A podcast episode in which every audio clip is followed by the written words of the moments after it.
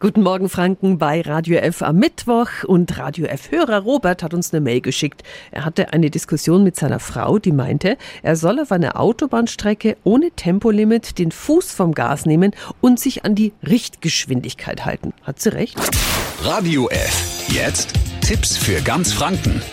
Hier ist unser Wiki Peter. Nochmal zum Auffrischen. Die Richtgeschwindigkeit, in der sich Autofahrer orientieren sollten, liegt bei 130 km/h und sie wird auf Autobahnen und autobahnähnlichen Straßen empfohlen, wo es keine zulässige Höchstgeschwindigkeit gibt. Was aber, wenn wir uns nicht daran halten? Andreas Hölzel vom ADAC, guten Morgen. Hallo. Gibt es Bußgelder, wenn wir uns nicht an die Richtgeschwindigkeit halten? Wenn Sie die Richtgeschwindigkeit nicht einhalten, dann stellt das keine Ordnungswidrigkeit dar und zieht auch kein Bußgeld oder sogar Punkte in Flensburg nach sich solange dadurch kein Verkehrsteilnehmer geschädigt wird. Ja, aber welche Rolle spielt denn dann die Richtgeschwindigkeit überhaupt? Wenn es zu einem Unfall kommen sollte, kann eine Überschreitung der Richtgeschwindigkeit zu einer Mithaftung in Höhe von mindestens 20 Prozent führen, wenn der Crash bei Einhaltung der Richtgeschwindigkeit vermieden worden wäre. Vielen Dank an Andreas Hölzel vom ADAC. Alle Infos finden Sie auch auf radiof.de. Tipps für ganz Franken von unserem Wiki Peter.